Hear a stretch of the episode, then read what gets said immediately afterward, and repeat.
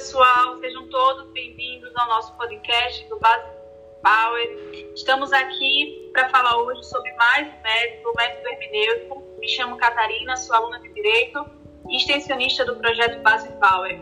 E hoje aqui conosco, mais uma vez, para brilhantar nosso podcast, professora Elcia. Seja bem-vinda, professora. Ah, seja bem-vinda também, Catarina, e todos que estão nos escutando. Uma maravilha fazer parte desse experimento né, do podcast Base Power, que nós estamos aqui aprendendo na realidade, né? E aí você já vem. Verdade. E aí você já vem com esse palavrão hermenêutico. Meu Deus, gente. Traduza, professora, para gente. Esse método, ele é muito profundo, mas ele é muito importante.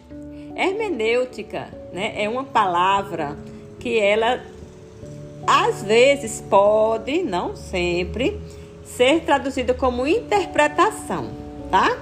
Então, o método hermenêutico não busca, não, não, não busca separar a interpretação do conteúdo da interpretação.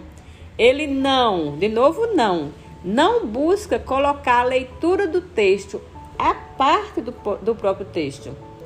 Isso também não tem validade para a retomada dos escritos quando estamos fazendo uma pesquisa com o método hermenêutico, tá?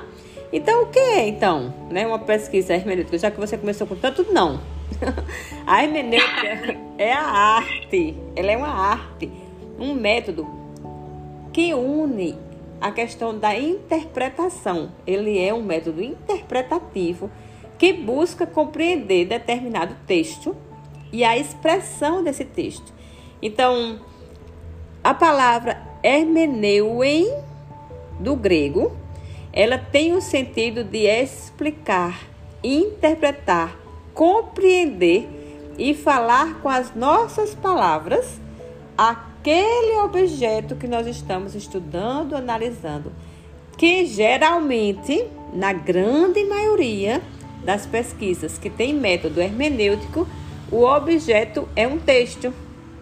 É algo que você está lendo, é uma questão de tentar encontrar ali, presente naquele texto, vamos dizer assim, a profundidade da compreensão do texto. Por isso que o método hermenêutico ele é bem filosófico e ele se desdobra é uma técnica de análise hermenêutico-dialética, que dialético também é um termo filosófico. Qual é essa perspectiva hermenêutico-dialética, que é um desdobramento? Bem, é uma interpretação de sentidos, dos vários sentidos, que um mesmo texto pode ter em seus discursos. Mas cuidado, porque aqui se combina compreensão e sentido face ao, vamos dizer assim, foco do texto, para que não haja contradição.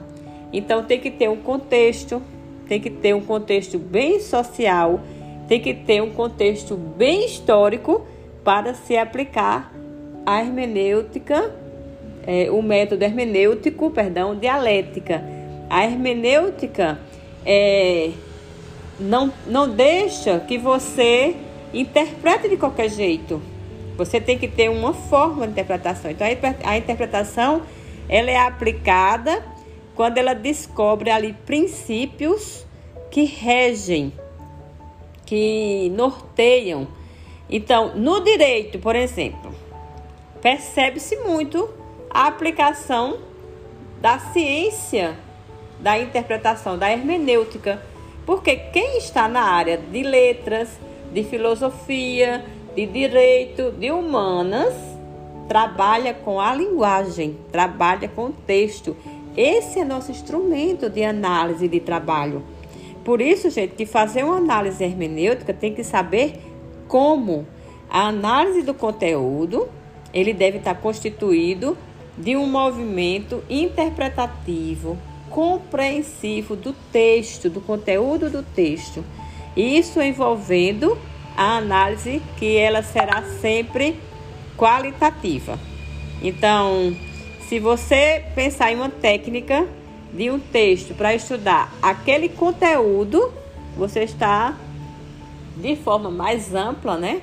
Dentro do método hermenêutico.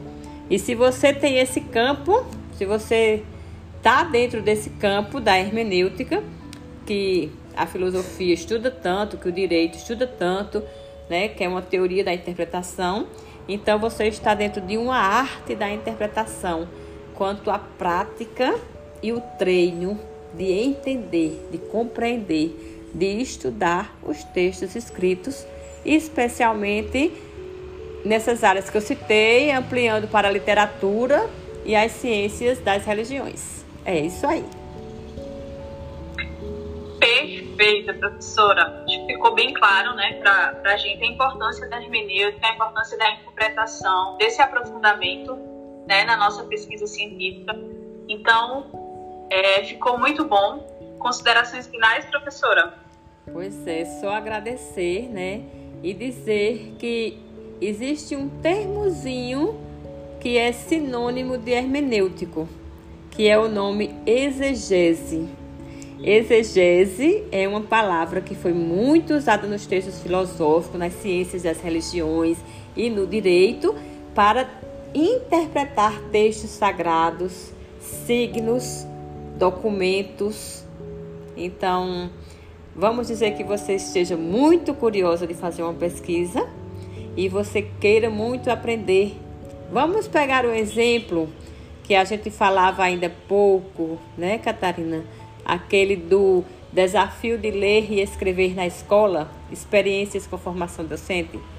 Você tem ali um texto nas suas mãos e você vai manipular esse texto. E qual é então ali o seu trabalho? É um trabalho exegético, um trabalho hermenêutico por quê? Porque você não vai fazer um trabalho Ctrl-C, Ctrl-V, lógico, como pesquisadora que Catarina, ela jamais fará isso. E quem está nos escutando também não o fará. Por isso que é... Jamais. Jamais. Jamais, viu, pessoal? É isso aí, jamais, viu, pessoal?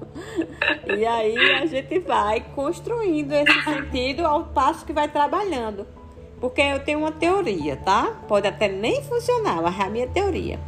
Se eu não tiver uma tarefa para fazer e um prazo a cumprir, eu vou lá, olha, passando o tempo, é possível que eu chegue não sei quando, quando olhar para trás, nem aprendi nada, nem cumpri prazo, nem fiz nada, porque eu não me obriguei a isso. Não sei você, Catarina, mas a pesquisa precisa de prazo também.